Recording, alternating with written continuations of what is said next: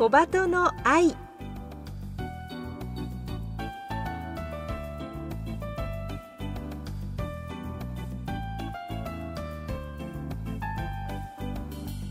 小鳩の愛ポッドキャストまたはラジオクラウドでお聞きの皆さんこんにちは。日本テレビアナウンサー杉上幸恵です。目の不自由な人が安心して街を歩ける社会を目指してこの番組では視覚障害者も晴眼者も共に役立つ情報話題をお届けしています。ラジオ日本では毎週土曜午前8時15分から KNB ラジオでは毎週日曜午前7時15分から15分番組として放送しています。このポッドキャストではゲストの方へのインタビュー部分のみ抜粋してお送りします。本放送と合わせてこちらのポッドキャストもどうぞお楽しみください。それでは小鳩の愛ポッドキャスト今週もスタートです。今年目に関する新しい記念日が制定されたのをご存知ですか？6月10日子どの目の日です。この記念日について今日は日本眼科医会の先生にお話を伺います。今日は日本眼科医会から理事の近藤長子先生にお電話でお話を伺います。近藤先生どうぞよろしくお願いいたします。はいこんにちは。今日はよろしくお願いします。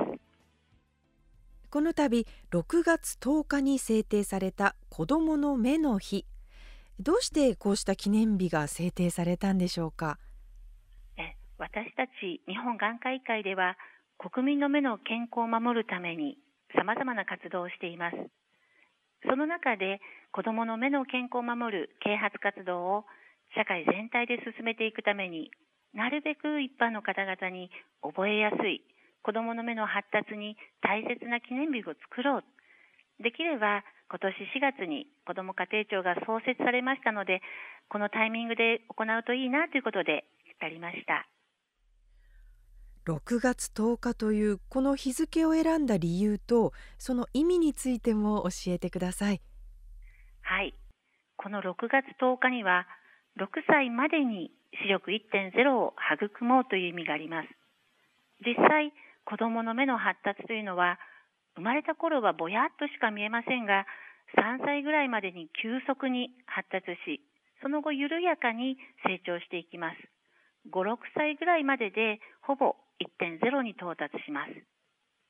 例えば、体の発達で言いますと、身長もずっと伸び続けるわけではなく、だいたい高校生とか18歳、20歳ぐらいまでで止まることは皆さんの実感としてあると思います。そうですね。つまり、目の発達にも限られた期間があって、これがこの6歳という視覚発達の大切な節目になるということなんです。うん、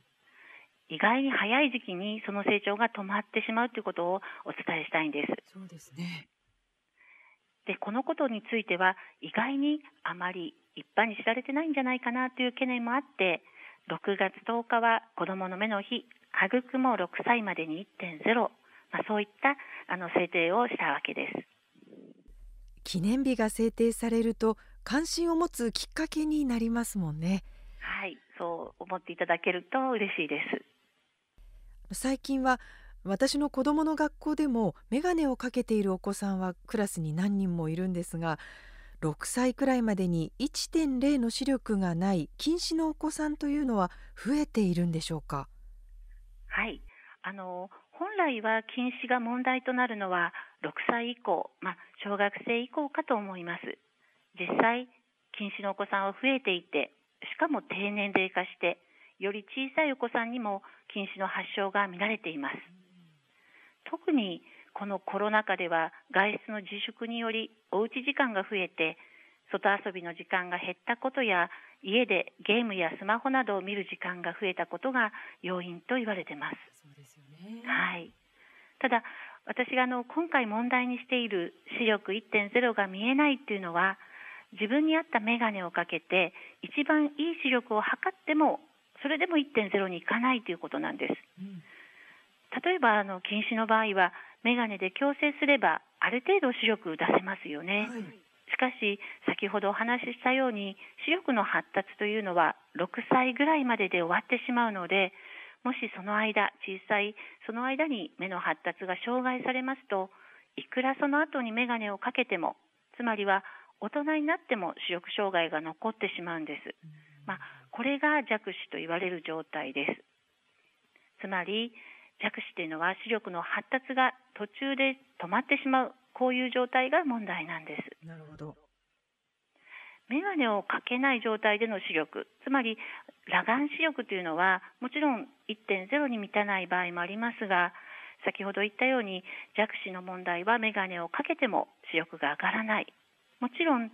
小さい頃にあの残念ながらご病気で治療しても視力が上がらない場合もありますが今回お伝えしたいのは大切な小児の時期にピントを合わせてきちんとした像を脳で感知してないと今度は大人になってから一生懸命頑張っても視力が出ない。例えば車の運転免許が取れないということにもなってしまいます。実際そういった弱視のお子さんは50人に1人の割合でいると言われてるんです。思ったより多いですよね。そうなんです。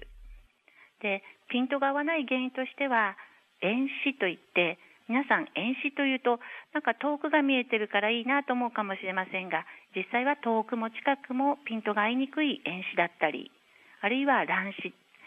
それから左右の目のこの度が違うという不動視という状態があって、まあ、そういったことが原因になったりしています。先ほど言ってた近視、まあ、極度の近視を除けば近視は手元が見えてますので小さいお子さんなんかは手元でいろんな遊びをしてるからそこで視力が発達しますので意外に弱視の原因にはなりにくいんです。そう伺っていますと目の発達が止まってしまう前6歳までの小さい時が大事だなと思うんですけれども小さいうちの目の発達について親御さんが気をつけるべきポイントってありますか？はい。やはり日頃から一番お子さんの様子がわかるのは身近にいる親御さんですので子供が目を細めたり顔をしかめてみたり、ま極端にものに目を近づけてみてないか気にしていただくのは良いと思います。その他に顔や頭を傾けてみたりしてないかあるいは目の位置がまっすぐ向いていないそういった目の異常に気づくきっかけだったりします。あとは生活面では家でデジタルデバイスなど見ているときにはやはりあの姿勢を良くしていただいて30センチぐらいは離しましょうということをお家でも決めていただくといいと思います。特に子どもさんなんかはもうゲームに夢中になってそうすると時間がどんどん伸びますのでやはり2 3 0分ならそういうふうに時間を決めたりその後は少し目を休めたり遠くを見たりするといいですね。そうですよね近視の低年齢化も心配されますのであまり早い時期の小さなお子さんにタブレットを見せることもできるだけ避けた方がいいです。ついついあのやってしまいがちかもしれませんが、そうですね。はい。あのまた近視予防には1日2時間程度の屋外活動が推奨されてますので、外遊びの機会を作ることも大切だと思います。目のためにできることというのを意識して子どもの生活をリードしてあげられるといいですよね、はい、では最後に番組をお聞きの皆さんへメッセージをお願いします。はい。この度6月10日子どもの目の日が制定されました。今日お話ししましたようにお子さんの目の発達は6歳ぐらいまでで止まってしまいます。例えば3歳児検診はどのお子さんも受けられると思いますが、もし何か検診で異常を指摘されたり、あるいはご家庭で目の異常を疑うようなことがありましたら、もう少し大きくなってからでも大丈夫なのではと後回しにせずに、すぐにお近くの眼科の先生にご相談ください。育も6歳までに視力1.0、ぜひ覚えてくださいね。今日は日本眼科医会理事の近藤長子先生にお話を伺いました。近藤先生どうもありがとうございました。ありがとうございました。お送りしてまいりました小鳩の愛。今日は6月10日に制定された子どもの目の日についてお届けしました私も自分の子どもたちの目の健康について生活スタイルについても改めて考えるきっかけになりました。特に3歳児検診の時に異常に気づけば6歳頃までに矯正できる場合があるということ。早い段階で大人が気づけば変えられることもあるんですね。子どもの目のために大人ができることを意識していきたいと思いました。子どもの目の日について詳しくは日本眼科医会のホームページに掲載されています。その他目の病気に関する情報ロービジョンケアなど目の健康に関する情報を発信しています。ぜひチェックしてみてください。ここまでのお相手は日本テレビアナウンサー杉上幸恵でした。